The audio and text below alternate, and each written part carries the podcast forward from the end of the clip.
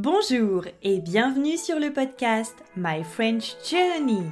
Je suis Julie, créatrice de ce podcast et professeure de français. Si vous voulez apprendre le français ou progresser dans cette langue, ce podcast est fait pour vous. C'est l'été, c'est les vacances, mais le podcast continue. Bonjour à toutes et à tous. On se retrouve aujourd'hui pour ce nouvel épisode de la série Morito. Aujourd'hui, on commence une nouvelle thématique puisqu'on va parler du travail et en particulier du piston. Alors le piston, normalement, c'est un terme qui est utilisé en mécanique, dans le monde des voitures, puisque le piston, c'est une pièce qui pousse. Mais alors, dans le contexte professionnel, que veut bien dire pistonner? Alors, comme le piston en mécanique, qui pousse, eh bien, pistonner, ça va vouloir dire pousser quelqu'un, appuyer quelqu'un.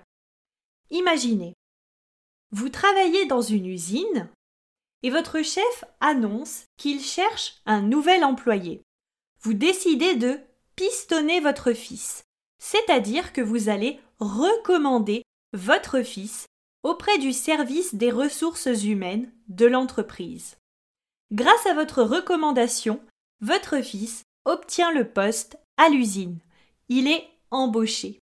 Il a donc bénéficié du piston. Vous avez pistonner votre fils.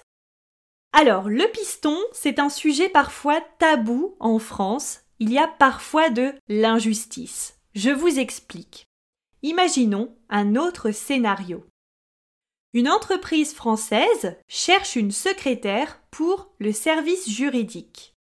La directrice du service marketing propose la candidature de sa sœur, qui n'a aucune expérience le service ressources humaines reçoit un autre CV d'une autre candidate qui a 10 ans d'expérience dans le domaine et qui a suivi un cursus universitaire.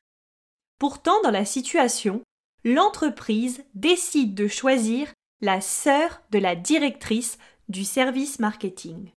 Cette personne obtient donc le poste grâce au piston. Et pourtant, c'est totalement injuste, mais c'est une pratique répandue dans le monde entier. Je pense qu'il n'y a aucun mal à entrer dans une entreprise grâce au piston. Le marché du travail est de plus en plus difficile de nos jours.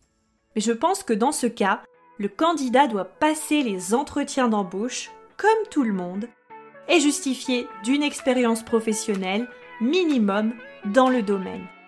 Et vous, que pensez-vous du piston? Est-ce que vous avez déjà pistonné quelqu'un? Est-ce que vous avez déjà obtenu un poste grâce au piston? Racontez-moi tout ça